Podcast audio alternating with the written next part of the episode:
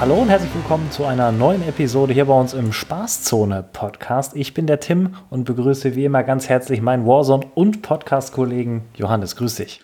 Moin Tim, grüß dich. Wie sieht's aus? Ja, bei mir läuft's. Sieht gut aus. Ich bin gut drauf. So wie man sich das wünscht. Genau. Äh, kann ich nur bestätigen. Ähm, ich hatte zwar heute einen sehr, sehr stressigen Arbeitstag, aber äh, bin mit voller Energie in den Feierabend gestartet, um eben diese Folge hier mit dir aufzunehmen. Denn im Vergleich zu den letzten Episoden haben wir tatsächlich mal zu der aktuellen Warzone-Situation einiges zu besprechen. Vorher, bevor wir auf das Mid-Season-Update, was eben diese vielen Dinge mit sich bringt, ähm, zu sprechen zu kommen, werden wir erstmal über den Multiplayer-Reveal sprechen und auch über einen Teaser zur neuen Warzone-Map, die auch zeitgleich zum Multiplayer-Reveal veröffentlicht worden ist. Und am Abschluss werden wir uns dann nochmal, weil kleiner Spoiler am Rande, neue Waffenanpassungen gab es in dem Mid-Season-Update, werden wir uns dann auch nochmal ganz kurz der aktuellen Metasituation widmen. Und äh, dann sind wir auch schon durch. Wie, wie ist so dein, dein aktueller Stand beim Thema Warzone im Allgemeinen, um das einfach nochmal allgemein abzuklopfen, bevor wir in den ja, Vanguard-Multiplayer reingehen? Du meinst jetzt zu dem äh, Map-Teaser oder einfach generell? Einfach generell, unabhängig von den Teasern, die wir gleich besprechen werden. Ja, also die Runden, die ich jetzt in der letzten Zeit gespielt habe, haben mir sehr viel Spaß gemacht. Wir waren zwar immer ziemlich begleitet davon, dass ich äh, meine Klassen gewechselt habe. Wenn man einfach super viel rumprobieren muss, dann kommt einem das irgendwie so vor, dass die Waffen, die man gerade in der Hand hat, irgendwie auf einmal nicht mehr so stark sind, wie man das in Erinnerung hatte. Deswegen ist es für mich gerade eher die Experimentierzone so ein bisschen, weil man kann gefühlt alles spielen ein bisschen. Und dementsprechend, ja, wird viel rumprobiert. Also für mich eher Experimentier- oder Probierzone zurzeit. Würde ich mich anschließen. So richtig meine Klasse habe ich noch nicht wieder gefunden, aber da können wir ja gleich noch äh, in der Episode ein bisschen drüber sprechen. Danke auf jeden Fall für deine Einschätzung. Das Wichtigste aus meiner Sicht, und ich gehe davon aus, dass das bei dir ähnlich ist, ist ja der Spaß am Spiel. Bei mir persönlich ist er nach wie vor extrem hoch, was aber auch, das müssen wir an dieser Stelle einfach nochmal betonen, auch am VPN liegt, den wir nach wie vor aktiviert haben, wenn es darum geht, Warzone zu spielen, weil ohne ist es leider immer noch so, trotz dass insgesamt jetzt noch zwei Bannwellen vor kurzer Zeit vollzogen worden sind, immer noch sehr viele Hacker unterwegs sind und auch ziemlich viele neue Hacks wieder gekommen sind, unter anderem auch ein Speed-Hack, wo man innerhalb von kürzester Zeit mehrere Kilometer über die Warzone Map laufen kann alles gesehen in den letzten Tagen in unterschiedlichen Streams. Deswegen lassen wir den VPN lieber weiter an. Oder hast du keinen Spaß am Spiel aktuell? Doch, aber wie gesagt, auch nur wenn wir zusammen spielen mit VPN.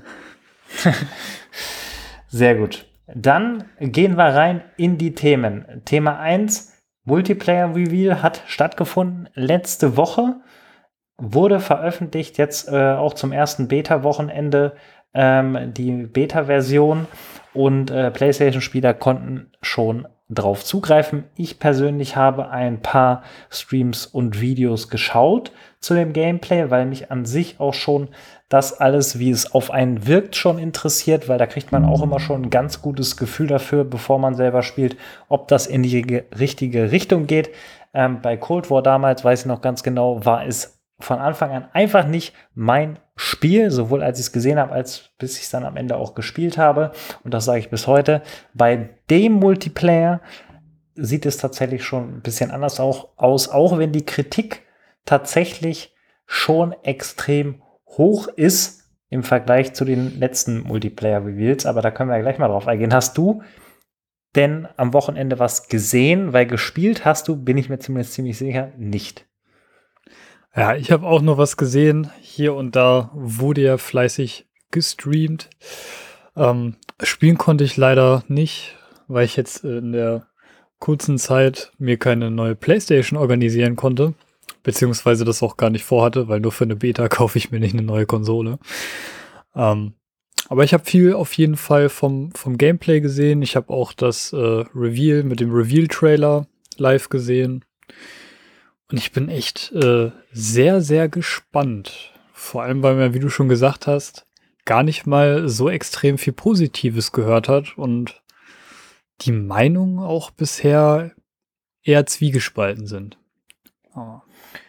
Ja, ich glaube, äh, ein Problem der öffentlichen Wahrnehmung von Vanguard ist tatsächlich, dass natürlich die vielen Streamer oder viele große Streamer aktuell schon Zugriff drauf hatten, jetzt im ersten Beta-Wochenende und auch in der Alpha und dementsprechend die natürlich mit ihrer Reichweite auch entsprechend Meinungen nach außen transportieren. Und ja, ich sag mal so, viele Streamer haben eine gewisse Spielqualität im Sinne von hoher KD und da haut natürlich dann Skill-Based Matchmaking extrem rein. Und alle wissen es, Skill-Based Matchmaking ist auch im neuen Call of Duty natürlich drin, auch im Multiplayer, genauso wie es in Cold War, in MW und auch schon davor war. Ähm, es ist wohl sehr extrem. Das werden wir dann nächste Woche auch, äh, nächstes Wochenende auch mal testen im, äh, ja, in der Open Beta für PC, was dann ja auch kommt. Ja, ich bin sehr gespannt. Ich persönlich, ja, kann es dann auch nicht sehr lange spielen. Da stimme ich den, den Streamerinnen und Streamer, die das eben äh, erwähnt haben, zu. Ich glaube aber, dass vor allen Dingen durch die große Reichweite, die viele Streamer auch in Deutschland mittlerweile haben, relativ schnell ein falsches Bild auch in der Öffentlichkeit von einer Beta entstehen kann oder von einem neuen Call of Duty entstehen kann, weil der Großteil sich gar nicht auf dem Niveau bewegt, auf dem sich eben die Streamerinnen und Streamer bewegen, die das jetzt schon gespielt haben. Und äh, ähnlich wie bei Warzone ist es ja auch so, die Streamerinnen und Streamer haben das Hacker-Problem ange angesprochen und wirken, es wirkt so, als wären tatsächlich nur noch Hacker unterwegs. Wenn man dann aber tatsächlich mal äh, sich in niedrige KD-Lobbys, zum Beispiel mit VPN durch Zufall ähm, reinkommt oder auch Streamer mal durch Zufall ohne VPN in eine niedrige Lobby reinkommen, dann sind da eben weniger Hacker unterwegs. Und genauso ist es dann ja auch im Skill-Based Matchmaking, dass dann eine niedrigere Lobby äh, bei den äh, Lobby-KD natürlich auch bei den schlechteren Spielern, ohne das abwerten zu meinen, gar nicht so auffällig ist, wie dann zum Beispiel, wenn man dauerhaft gegen maximale Schwitzer spielt. Das ist so mein, mein Eindruck davon. Ich kann mich täuschen. Ich, äh, wie gesagt, habe selber noch nicht gespielt oder wir haben es selber noch nicht gespielt. Wir werden uns davon einen Eindruck verschaffen. So schlecht, wie es aktuell dasteht, glaube ich, ist es nicht. Alleine schon deshalb, weil viele Komponenten, die umgesetzt wurden, rein auf dem Papier schon mal mehr als vielversprechend sind. Deswegen lassen wir uns überraschen. Ähm, außer du hast noch eine andere These vielleicht parat, weswegen das gerade wirklich sehr schlecht dasteht, der Multiplayer. Ja, ich glaube, zum Teil ist es vielleicht auch ähm, eine gewisse Enttäuschung über das Setting. Ähm, das kommt hier und da immer mal hoch und ich glaube, dass dann viele Designentscheidungen, die jetzt in dem Spiel getroffen wurden und auch schon angekündigt wurden, die man jetzt auch in der Beta gesehen hat, dann irgendwie noch viel, viel schlechter geredet werden, als sie es eigentlich sind.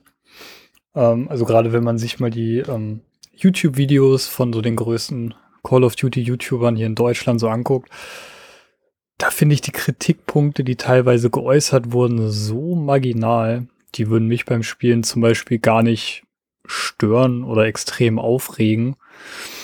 Und ich, ich glaube, man ist vielleicht so ein, so ein bisschen verwöhnt weil einfach jedes Jahr ein neues Spiel rauskommt. Und hier und da muss halt mal ein bisschen was anders gemacht werden, weil würden sie jetzt wirklich jedes Jahr das identische Spiel nur mit einem anderen Setting rausbringen, ich glaube, dann äh, würde es mit Call of Duty auch gar nicht mehr vorangehen. Also ich hoffe auf jeden Fall, dass es einfach besser wird, als jetzt alle beschreiben. Ich freue mich schon darauf, das nächste Woche zu testen. Und die meisten Streamer haben auch gesagt, länger als zwei, drei Stunden haben sie die Beta nicht äh, ausgehalten. Ich bin mal gespannt, wie lange wir die zusammen aushalten. das kannst du laut sagen. Und man muss aber tatsächlich auch einfach nochmal betonen, es ist immer noch eine Beta. Das muss man auch einfach nochmal sagen. Also gefühlt habe ich auch immer das Gefühl, bei der Kritik, die geäußert wird, wird komplett außen vor gelassen. Auch schon bei der Alpha, ist ja noch extremer, dass es jetzt eine Beta immer noch ist. Also dass es immer noch Dinge gibt, die ziemlich sicher angepasst werden oder jetzt sogar im Laufe des Wochenendes schon angepasst worden sind. Dass am Release-Tag wirklich alles perfekt ist, das ist, glaube ich, auch auszuschließen, weil das war in der Vergangenheit schon immer so, dass wenn da wirklich die komplette Masse drauf zugeht, immer noch mal Komponenten aufgetaucht sind, die noch angepasst werden müssen. müssen. Und da, äh, das werden wir sehen, aber ich glaube schon, dass die Grundvoraussetzung für ein gutes neues Call of Duty, auch mit Hinblick natürlich auf Warzone, um da so ein bisschen die Brücke zu schlagen, geschaffen wurde. Und äh, es gilt jetzt eben noch einige Komponenten umzusetzen. Ähm, wir werden das aber, wie eben schon gesagt, dann am nächsten Wochenende mal testen. Und der Warzone-Sprung, den wir jetzt machen werden, der hat mit der neuen Map zu tun, die ja sehr, sehr sicher kommen wird. Also 110% sicher kriegen wir eine neue Warzone-Map. Die wurde ebenfalls im Rahmen des Multiplayer Reveals vorgestellt und es sind auch erste kleine Videos und Bilder aufgetaucht, die wir euch auch in den Show Notes verlinkt haben. Also wenn ihr euch das mal anschauen wollt oder das noch nicht gesehen habt, dann schaut da gerne vorbei. Ja, Johannes, wir gehen in den Pazifik. Verdansk wird ab Ende November ziemlich sicher, spätestens Anfang Dezember, Geschichte sein. Was ist dein erster Eindruck gewesen, als du davon gehört hast und als du die ersten Bilder gesehen hast? Tja, bei den allerersten Bildern, die in dem Review-Trailer gezeigt wurden, haben wir ja wohl wirklich äh, ziemlich viel Grün gesehen. Also eigentlich fast nur Palmen und Büsche und hier und da mal eine kleine Hütte. Zum Ende hin hat man noch mal quasi so eine kleine Stadt gesehen. War auch sehr idyllisch. Also ich fand auch das mit den Farben super schön. Ich glaube, das war auch ein Wunsch von vielen Fans und auch einfach ein bisschen Zeit, dass Warzone noch mal ein bisschen farbenfroher wird, weil selbst die Cold War Integration hat es ja jetzt nicht wirklich geschafft, dass ähm, Warzone extrem farbenfroh wird, so wie sich das der ein oder andere vielleicht wünscht. Und ja, also ich muss auch sagen, die Stimmung, die jetzt durch diese Teaser von der Map äh, erzeugt wurde, die passen für mich schon ziemlich gut ins Setting und haben eigentlich auch Lust gemacht, die Map zu spielen. Ich bin mir jetzt nur nicht sicher, ob die Map dann an sich gut wird, weil das konnte man leider jetzt aus den ersten Bildern nicht wirklich schließen, weil man auch die ganzen Orte, die dann Teil der Map sein werden, äh, noch alle gar nicht gesehen hat. Also es waren wirklich sehr, sehr kleine Teaser. Ich glaube, dass das sowieso alles erst abschätzbar ist. Natürlich müssen wir uns nochmal verdeutlichen, dass Verdansk egal in welcher Form, jetzt äh, vor 84 oder jetzt die 84er Version, extrem gute Battle Royale Maps waren bzw. sind. Und daran anzuknüpfen, ist, glaube ich, die größte Herausforderung. Und ich bin auch sehr gespannt, wie sie das schaffen. Aber so wie sie es beschreiben, dass sie jetzt nicht einfach so gesagt haben, wir machen einfach mal eine neue Map, sondern dass da tatsächlich mit der Community gesprochen wurde und eben da auch Komponenten umgesetzt worden sind. Dementsprechend hoffe ich, dass wir mit den richtigen Leuten aus der Community gesprochen haben. Also das ist natürlich auch meine persönliche Wahrnehmung, aber ich gehe schon davon aus, dass sie da entsprechende Erfahrungen und Erkenntnisse einfließen lassen haben, sodass das am Ende auch eine Map wird, die mindestens ebenbürtig zu Verdansk ist. Es wird immer Kritiker geben, überhaupt keine Frage. Aber ähm, ich hoffe sehr, dass es sogar noch eine Schippe draufsetzt im Vergleich zu Verdansk. Und von dem Setting an sich was wir bekommen werden, bin ich ja schon gespannt, weil wir ja vor allen Dingen auch das Thema Wasser mit drin haben. Also es ist wohl ziemlich sicher, dass man sich auch über dem Wasser oder mit dem Wasser bewegen kann. Ähm, das sind so Komponenten, da freue ich mich schon drauf, weil das nochmal neue Möglichkeiten der Fortbewegung mit sich bringt. Und ähm, ich glaube, wir können uns wirklich auf was freuen, was hoffentlich sehr viel Spaß dann am Ende auch mit sich bringen wird. Und eine Sache steht ebenfalls fest. Wir werden weiterhin ein Battle Pass System bekommen mit dem neuen Call of Duty, was in Warzone integriert wird und auch die Shop Bundles, die bereits in MW und Cold War gekauft worden sind, können weiterhin verwendet werden. Das ist gesichert worden, weil es hier schwarz auf weiß steht. Und äh, dementsprechend, äh, wenn dann auch die neue Technologie und Engine rund um Vanguard in Warzone integriert wird, wird es hoffentlich dann eine ziemlich runde Sache. Ähm, macht euch auf jeden Fall selber mal einen Eindruck von den ersten Bildern. Wie gesagt, haben wir in den Show Notes für euch verlinkt. Mehr gibt es dazu tatsächlich auch noch nicht zu sagen. Dementsprechend wechseln wir mal wieder in die aktuelle Warzone-Situation zurück. Da hat es am vergangenen Donnerstag ein Mid-Season-Update gegeben, was ja immer so ein bisschen oder auch manchmal ein bisschen mehr Veränderungen mit sich bringt. Ähm, in diesem Fall bezog sich das vor allen Dingen auf die Waffenanpassung und so ein paar andere Dinge, die wir ansprechen wollen. An erster Stelle haben wir ja letzte Woche schon drüber spekuliert, kommt am 21.09. das Numbers-Event, also das Nummern-Event, was auch in Verbindung mit den roten Türen und äh, ich sag mal Radiostationen oder Satellitenstationen oder was auch immer, wie man sie nennen möchte, zu tun hat. Was hier jetzt feststeht, ist, dass man eben, wie wir auch vermutet haben, ein Event-System hat, wie wir es aus der Vergangenheit kennen, mit du musst Herausforderungen abschließen und kannst Belohnungen erhalten. Glaubst du, ähm, Johannes, dass da aufgrund der roten Türen, die wir jetzt schon ziemlich lange im, äh, im, im Warzone-Modus haben, plus den ganzen Dingen, die sich entlang der Map jetzt verändert haben, auch wenn das jetzt marginale Änderungen waren, dass da vielleicht noch ein bisschen mehr hintersteckt als rein, wie wir es aus den vergangenen Events kennen.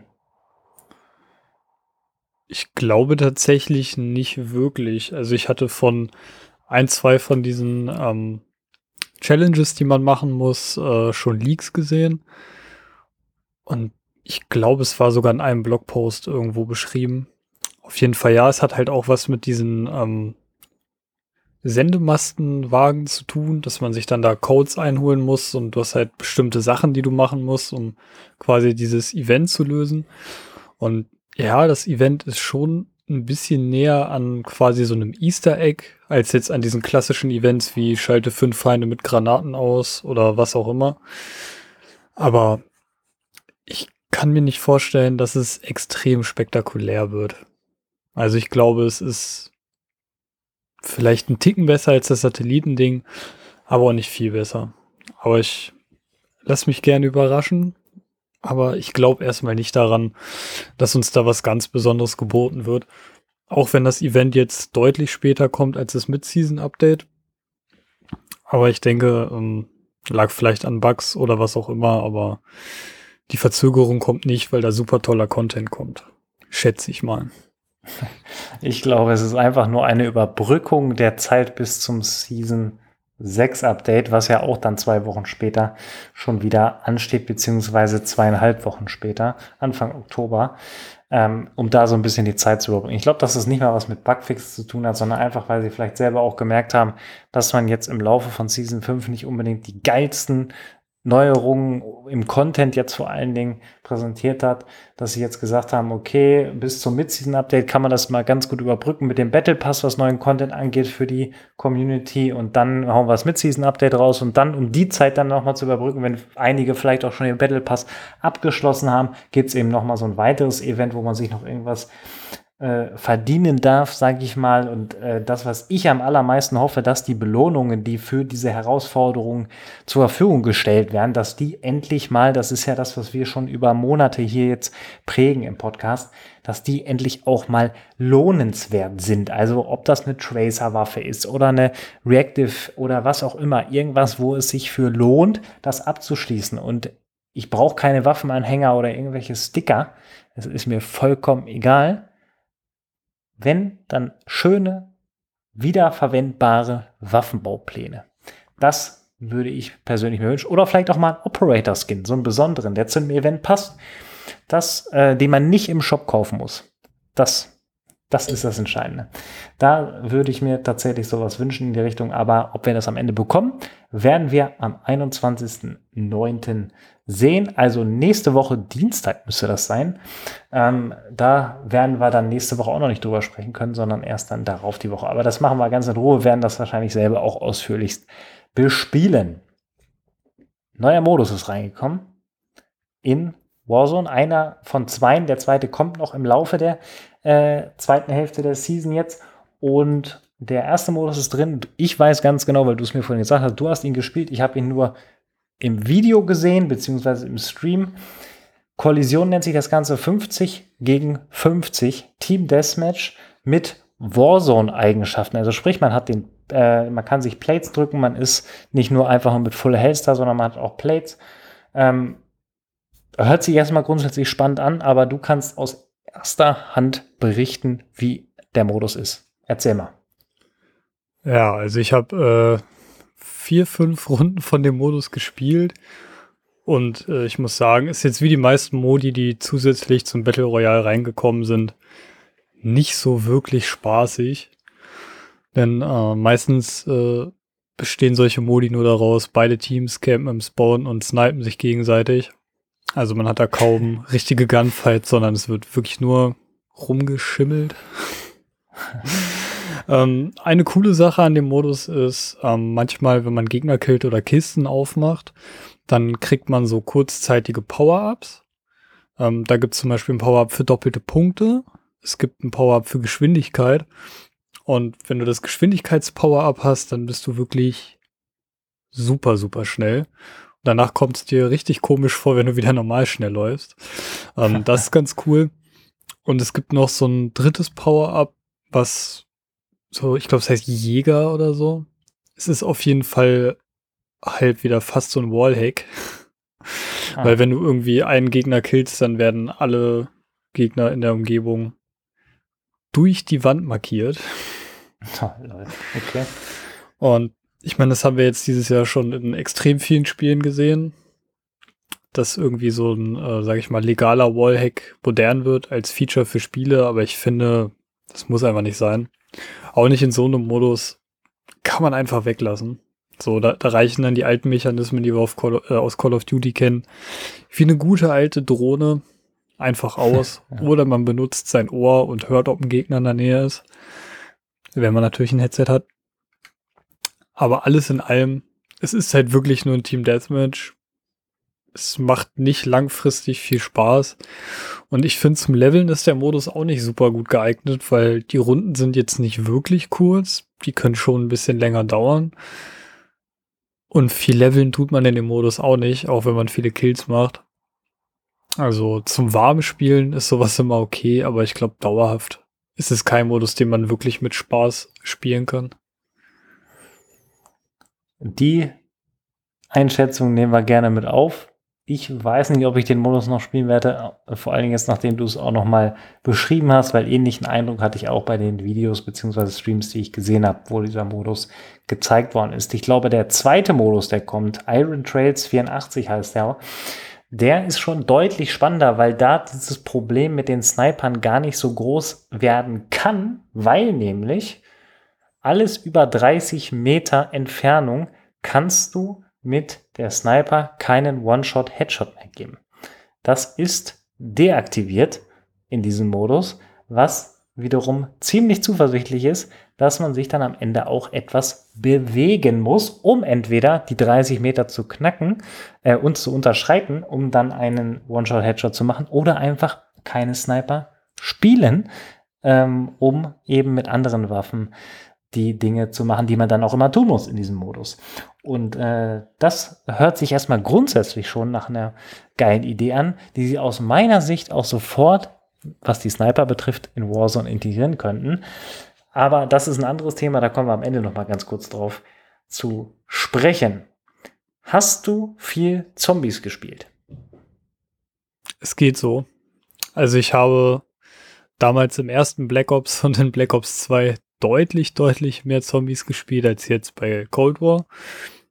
Aber ein bisschen schon, weil äh, eine Zeit lang habe ich es äh, zum Waffenleveln genutzt. Da ging das auf die Maschine ganz gut. Das glaub, ist auch meine absolute Lieblingsmap in dem Spiel. Die anderen, naja. Aber ähm, ja, ein bisschen Zombies habe ich gespielt, ein paar Waffen habe ich gelevelt.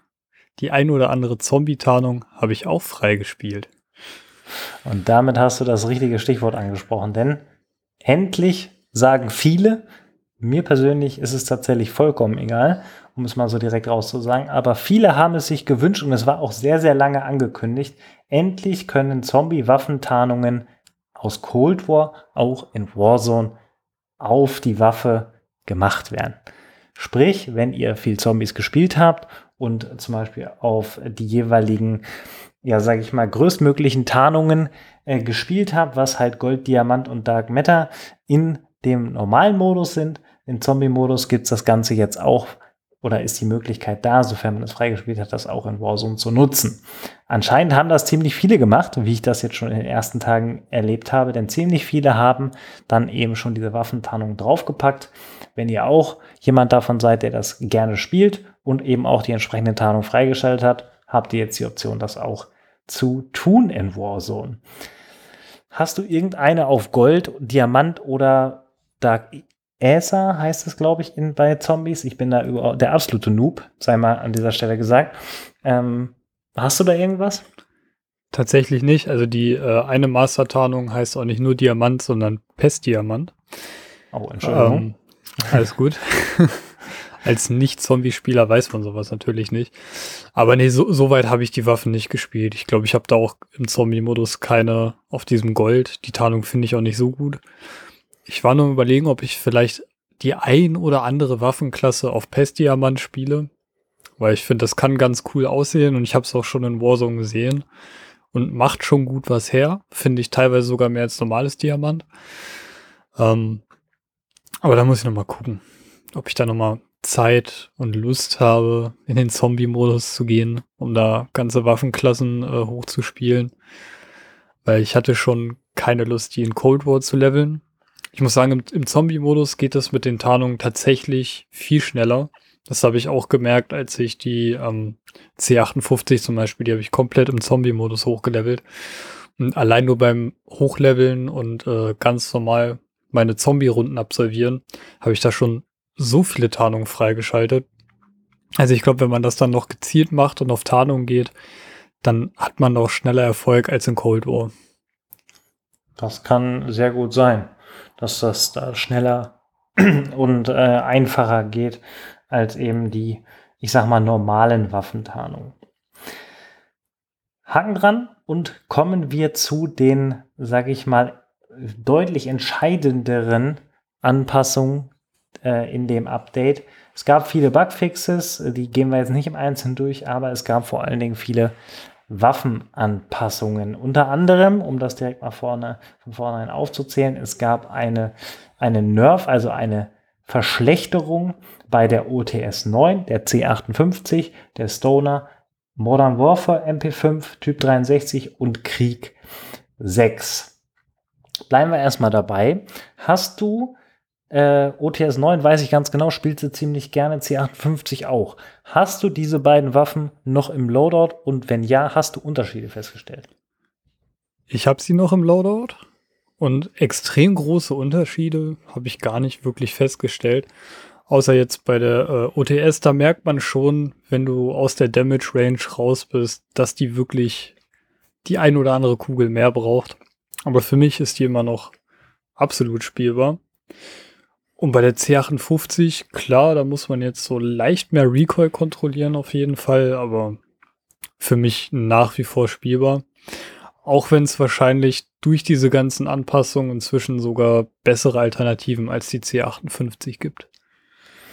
Bei der OTS, das vielleicht zur Erklärung wurde, wie du gesagt hast, die Range äh, verschlechtert. Also die war vorher sowieso schon sehr, sehr schlecht auf Range. Also alles über 10 Meter ist ab jetzt definitiv äh, ja, verschlechtert worden und da gibt es deutlich bessere Waffen, aber alles unter 10 Meter ist diese Waffe einfach maximal gut und vor allen Dingen eben auf so Maps wie Rebirth natürlich und für enge Fights, für viele Leute, die gerne pushen, ist diese Waffe nach wie vor extrem gut. C58 hat, glaube ich, mittlerweile vier Nerfs bekommen, also vier Verschlechterungen und aus meiner Sicht ist das das erste Update gewesen, was tatsächlich den Recoil, so wie sie es geschrieben haben, angepasst hat und somit auch verschlechtert hat. Also nicht auf normale Range bis 50, meinetwegen auch 80 Meter, aber alles darüber hinaus. Also wenn es wirklich in die Range Range geht, also 80 bis 100, 100 und bis 150,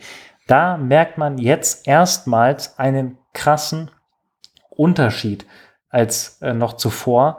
Und äh, deswegen meine Erfahrung auf Verdansk würde ich jetzt die C58 nicht mehr spielen. Auf Rebirth kann man das noch äh, ja, guten Gewissens tun, weil man da eben nicht diese Range-Range hat. Ähm, wo es eben, sage ich mal, nochmal auf Verdansk deutlich interessanter wird. Aber ähm, wie du sagst, beide Waffen kann man noch spielen, aber es gibt eben jetzt tatsächlich gewisse Anpassungen. Ähnliches, was wir in der Vergangenheit bei der C58 erlebt haben, haben wir jetzt bei der Stoner erlebt. Ich weiß, du bist nicht so ein LMG-Fan. Hast du die Stoner in den letzten Tagen mal in der Hand gehabt? Nee, überhaupt nicht. Okay, dann äh, berichte ich kurz von meinen Eindrücken. Die Stoner wurde ebenfalls vom Recoil her angepasst, aber hier, wie ich eben gesagt habe, ist eher das passiert, was in der Vergangenheit bei der C850 passiert ist. Es ist kaum, also wenn ein mini, mini, minimaler Unterschied spürbar, die aber wirklich gar nichts bringt, weil die Stoner maximal overpowered ist, was äh, die Range-Waffen angeht oder die im, im Sturmgewehr-LMG-Bereich. Da gibt's äh, kaum eine bessere.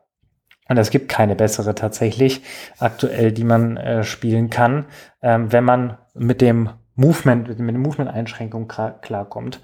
Deswegen, ich gehe stark davon aus, dass dann nochmal nachgeschoben wird, ähm, was vor allem den Damage angeht, weil wenn man auf Oberkörper drauf ist, dann fallen die Leute um wirklich wie Fliegen. Und äh, ein Nerf, der sich angekündigt hat mit der MW MP5 für das 30er Magazin, was ja ein Silent Buff bekommen hat, also wo eigentlich keiner irgendwie wusste, wo das herkommt. Das ist jetzt auch wieder alles normal. Und äh, für die eine Waffe, die wir noch kurz abhandeln, bevor wir dann zu der meistbeliebten Waffe in Warzone kommen, die auch einen Nerf bekommen hat. Typ 63 hatte das Problem, dass sie einen ziemlich hohen Headshot-Multiplier hatte, was vor allen Dingen dann auf Close Range, wo sie in der Vergangenheit sehr, sehr oft gespielt wurde, ähm, dazu geführt hat, dass eben Leute mit drei Schüssen getötet wurden. Ähm, das soll natürlich äh, nicht so sein, weil sie damit nämlich auch vor allen Dingen im SMG-Bereich ähm, maximal overpowered war. Das haben sie jetzt auch genervt. Das wurde alles sehr, sehr krass genervt bei der Typ 63. Und äh, damit kommen wir zu Krieg 6. Und hier gehen die Meinungen tatsächlich auseinander und ich habe auch unterschiedlichste Sachen getestet und mir angeguckt. Aber bleibe dabei, der Nerv, der gemacht wurde, war krass auf dem Papier, aber im Spiel merkt man es nicht unbedingt. Hast du die Krieg gespielt in den letzten Tagen? Ja, das habe ich sogar. Und äh, du hast recht, die Meinungen gehen extrem auseinander. Denn äh, mir kam es so vor, als ob die schon schlechter ist als vorher. Also ich würde sie jetzt äh, eher weniger spielen wollen. Ähm, was vielleicht auch daran liegt, dass die mir vorher schon irgendwie nicht gefallen hat. Sowohl vom Sound als auch vom Handling. Ich komme einfach mit Waffen, die überhaupt gar keinen Rückstoß haben, einfach nicht klar. Ich kann das nicht. ich ja, brauche so ein bisschen ja Rückstoß. Ne? Stimmt, hatten wir schon mal drüber geredet, aber äh, mir ist es tatsächlich so vorgekommen, dass die jetzt ein bisschen mehr äh, Wattekügelchen schießt als vorher. Also von mir würde die Waffe zum Beispiel keine Empfehlung bekommen.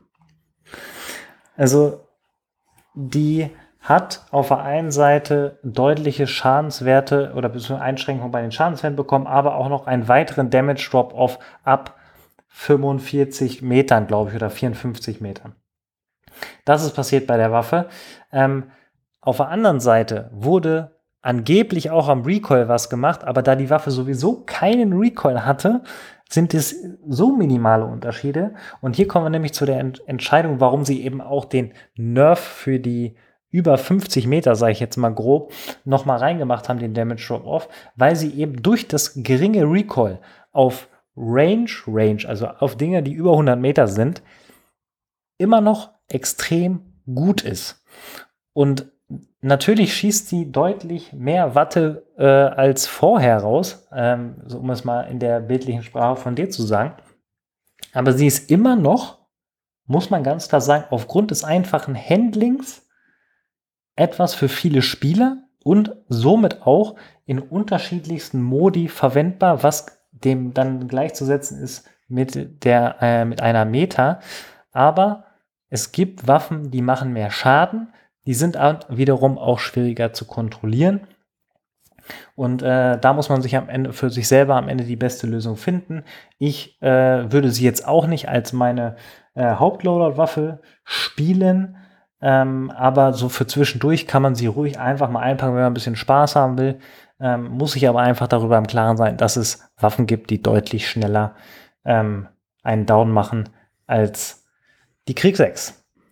Und damit wären wir durch mit den Nerfs und kommen zu den Buffs. Da gibt es drei Waffen, die haben eine Verbesserung bekommen, nämlich die Cold War AUG, also die Burst AUG, dann die DMR 14, ähm, die wir bereits aus Season 1 ausführlich kennen, und die Grosa. Alle drei haben einen Buff oder eine Verbesserung übersetzt bekommen. Hast du eine der drei Waffen gespielt? Ja, ich habe die auch gespielt. Weil ich dachte, Mensch, gespannt. vielleicht sind ja alte Meta-Zeiten zurück und äh, alle laufen jetzt nur noch mit der Aug rum. Aber ich kann in Warnung geben, die ist meilenweit von dem entfernt, was sie mal war. Und ich habe sie jetzt, wo sie wirklich komplett kaputt genervt wurde, halt nicht mehr angefasst. Ähm, deswegen kann ich da nicht den direkten Vergleich ziehen, ob jetzt der Buff was gebracht hat. Aber ich sag mal so, im Vergleich zu allen Sturmgewehren, die zurzeit oft gespielt werden, da hast du mit der AUG einfach keine Chance. Und ist vielleicht auch gut so, dass die Burst-Meter begraben wurde. Und die anderen ja. Waffen habe ich nicht gespielt. Also DMR 14 dachte ich auch, hm, könnte man so ja wegen der alten Meter mal wieder auspacken, aber ich glaube, da verhält sich das ähnlich. Weil wären die Waffen jetzt auf einmal durch einen Buff wieder unschlagbar, hätte man die schon äh, definitiv wieder gesehen. Also die Cold War AOG habe ich auch getestet und äh, was man sagen muss, es wurde ja lediglich der Recoil angepasst, der wurde deutlich verringert im Vergleich zu vorher.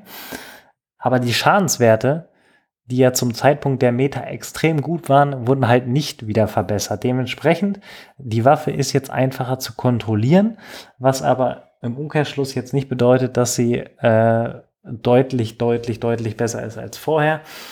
Man kann sie spielen, ja, wenn man mal wirklich Spaß haben will, aber auch hier, da, da muss man sich wirklich einfach darüber im Klaren sein, dass es deutlich, deutlich bessere Waffen gibt. Und äh, schön, dass sie nochmal eine Anpassung bekommen hat, aber ob das jetzt einen Unterschied macht, oder nicht, das ist vollkommen egal. Bei dem R14 ist das Lustige, die hat einen ersten Buff bekommen ähm, und dann, weil sie auch wie die Typ 63 auf einmal auf Close Range gespielt worden ist, aufgrund der hohen Schadenswerte, die sie hat, ähm, haben sie sie wieder genervt. Darüber hinaus muss man aber sagen, dass man sie trotzdem auch wenn nur auf Close Range spielen kann, auf Long Range ist sie tatsächlich auch im Vergleich zu vielen anderen Waffen, die da draußen sind, Stoner, selbst C58 oder äh, Krieg 6 oder auch Fahrer QBZ und wie sie alle heißen, ist sie dem R14 meilenweit hinterher. Bei der Grosa, die habe ich gespielt, aber hier auch nicht auf Long Range, weil da, das habe ich nur einmal getestet und äh, gefühlt ein ganzes Magazin gebraucht, um überhaupt mal irgendwie ähm, jemanden Shieldbreak zu bekommen. Ähm, und kann auch an mir gelegen haben, by the way, aber so an sich ähm, geht das mit anderen Waffen deutlich schneller und dementsprechend äh, habe ich sie mal auf Close Range probiert und da macht sie tatsächlich schon Spaß. Ist aber auch jetzt nicht vergleichbar mit einer Mac 10 oder selbst XM4 ähm, ist auf Close Range besser. Aber schön, dass da insgesamt noch mal so ein bisschen Waffenbalancing betrieben worden ist. So, und dann gab es visuelle Fixes bei der EM2 und bei der PPSH. Bei der PPSH weiß ich nicht, ob du sie gespielt hast, aber ich persönlich habe nichts gemerkt im Vergleich zu vorher, was visuelle Anpassung angeht. Und bei der EM2 wurde das Standardvisier, was von vornherein drauf ist, angeblich angepasst. Habe ich jetzt auch keinen großen Unterschied gemerkt. Hast du bei den beiden Waffen irgendwelche Anpassungen gemerkt? Tatsächlich nicht. Also bei der EM2 könnte man das ja feststellen, weil die ja überall auf dem Boden liegt. Aber selbst da habe ich vorher keinen wirklich merklichen Unterschied feststellen können. Ich denke mal, das ist wieder so eine Sache, wenn man den direkten Vergleich hat in einem Video, links alt, rechts neu, dann sieht man da Kleinigkeiten, aber jetzt so merkt man das eher nicht, denke ich. Ja, das stimmt. Das stimmt. Würde ich unterschreiben. PPSH, hast du gespielt? Ja, da habe ich auch nichts gemerkt. Okay. Ähm, gut. Können wir das Waffenanpassungsthema abhaken? Das Einzige, was wir vielleicht noch kurz ansprechen wollen, ist, dass auch gleichzeitig mit den allgemeinen Waffenanpassungen auch Anpassung der Läufe stattgefunden hat. Da ist es so, dass alle Läufe, die vorher den Rückstoß reduziert haben, jetzt weniger den Rückstoß reduzieren. Egal ob horizontal oder vertikal. Und ich bin, bin ehrlich, vielleicht hat das was damit zu tun, dass man die C58 beispielsweise jetzt nicht mehr auf äh, die ganzen Long Ranges spielen kann. Aber zum Beispiel bei der EM2 wiederum habe ich keinen Unterschied gemerkt. Bei der Krieg 6 garantiert keinen Unterschied gemerkt.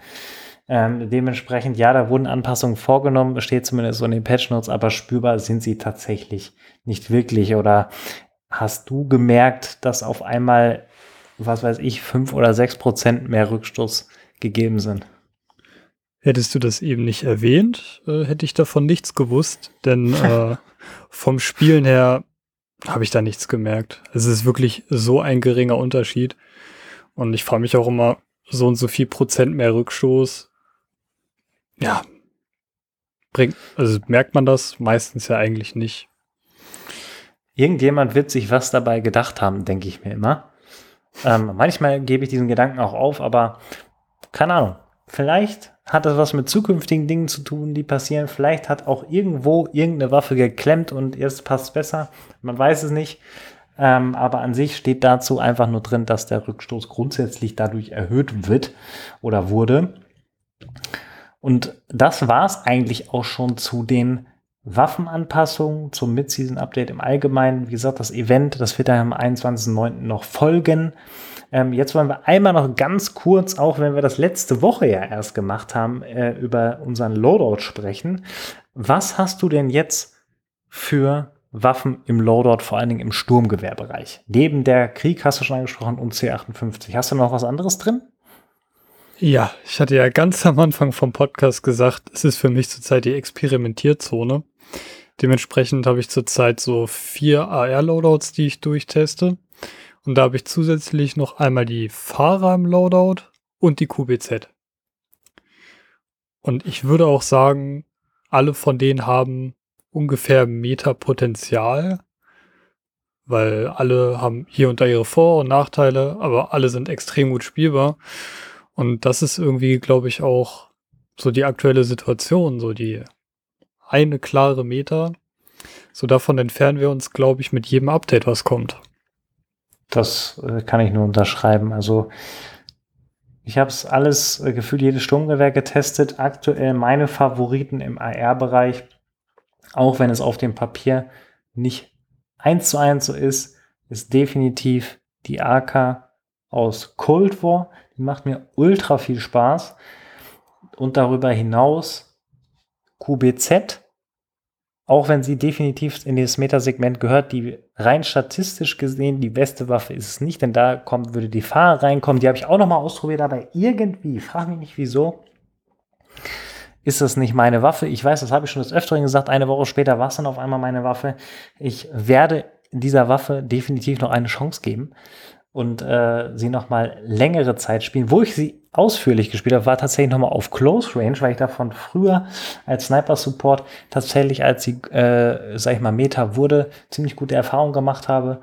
Aber mittlerweile ähm, auf Long Range nicht so mein Ding, werde ich auf jeden Fall noch mal ausprobieren. Ja, aber QBZ AK ähm, ist definitiv aktuell eines meiner Lieblings Loadouts. Und gerne auch mal, wenn ich richtig Spaß haben will, MG 82. Ähm, klar, wenn man wirklich Meta spielen will, nimmt man Stoner, nimmt man OTS oder ähm, eine Mac 10 mit. Kein Thema. Aber ähm, so ein bisschen Abwechslung wollen wir ja auch haben. Und äh, deswegen das meine aktuellen Favoriten. Kommen wir zum SMG-Bereich, wo sich ja letztendlich nur was bei der UTS 9 und der MW MP5 verändert hat. Hast du da auch nochmal durchgetauscht oder ist da alles so geblieben? Da ist tatsächlich alles so geblieben. Da bin ich eigentlich immer am Hin- und Herwechseln zwischen OTS und Mac 10. Und sonst fasse ich eigentlich fast keine andere SMG mehr an. Manchmal, also ich habe noch eine PPSH-Klasse und ganz manchmal packe ich die auch nochmal wieder aus. Aber eigentlich die Klasse, die ich am meisten spiele, ist definitiv mit OTS 9 im Gepäck. Kann ich mich anschließen. Ich würde noch mit einer Cold War MP5 ergänzen und jetzt ganz neu im SMG-Bereich auch wieder einsetzbar. Es ist zwar auf dem Papier nirgends äh, geschrieben worden, dass sich irgendwas geändert hat an dieser Waffe, aber die XM4 ist definitiv wieder dabei im SMG-Bereich. Ich spiele sie aktuell jedes Mal, ob als, sage ich mal, Ergänzung zu einer bestehenden AR-Waffe oder auch auf Rebirth einfach nur als Hauptloader quasi dann mit einer Pistole und dem Zwei-Platten-Perk drin. Ich bin Fan wieder. Ich habe die früher schon sehr, sehr gerne gespielt und äh, habe sie jetzt wieder für mich entdeckt. Und äh, neben Mac 10 OTS und auch Cold War MP5 definitiv eine gute Wahl. Habe auch andere Dinge nochmal ausgetestet, habe das Double XP Wochenende noch genutzt, um alte MW-Waffen nochmal ein bisschen zu leveln, weil ich das nicht getan hatte. Ähm, aber definitiv diese Auswahl an Waffen bei mir im SMG-Bereich. Und wir hatten es angesprochen kurz, Sniper weiterhin keine Anpassung, keine irgendwie Worte dazu und damit natürlich weiterhin auch Meta, muss man ganz klar sagen. Spielst du ab und zu Sniper? Ich muss ganz ehrlich zugeben, zurzeit sogar sehr viel. Ich glaube, ich habe noch nie so viel Sniper am Stück gespielt wie aktuell. Aber einfach nur, weil es halt sage ich mal, konsistenter Spaß ist, weil da muss ich nicht so viel hin und her wechseln wie mit den Sturmgewehren gefühlt, sondern da habe ich einfach meine K98-Klasse und die läuft. Die ist, muss ich ehrlich sagen, ich finde die K ist viel zu stark nach wie vor. Aber ja, bisschen Spaß habe ich damit auch. Das ist doch, das ist doch gut. Und äh, am Ende geht's ja auch um Spaß im Spiel für denjenigen, den du dann in dem Moment holst. Oder für mich, der regelmäßig von Snipern geholt wird, ist das natürlich alles andere als geil. Aber das gehört dazu. Solange es so ist, muss man damit leben und das Beste draus machen. Und äh, damit sind wir eben auch am Ende dieser Episode. Wir haben alles nochmal aufgearbeitet, was in den letzten Tagen passiert ist. Wenn ihr Feedback habt, schreibt uns das gerne auf YouTube, Twitter oder auch per E-Mail. Informationen dazu findet ihr in den Show Notes, genauso wie auch weiterführende Links zu dieser Episode. Vielen Dank, Johannes, an dich. Und ja, ich verabschiede mich und übergebe an dich für die letzten Worte. Ja, ich danke dir auch, Tim. Es war wieder eine sehr spaßige Folge. Liebe Zuhörer, vielen Dank fürs Zuhören. Und ich freue mich zum einen auf unsere nächste Folge aber auch auf die Beta, die wir am Wochenende hoffentlich anspielen können. Und bis dahin, macht es gut. Ciao, ciao.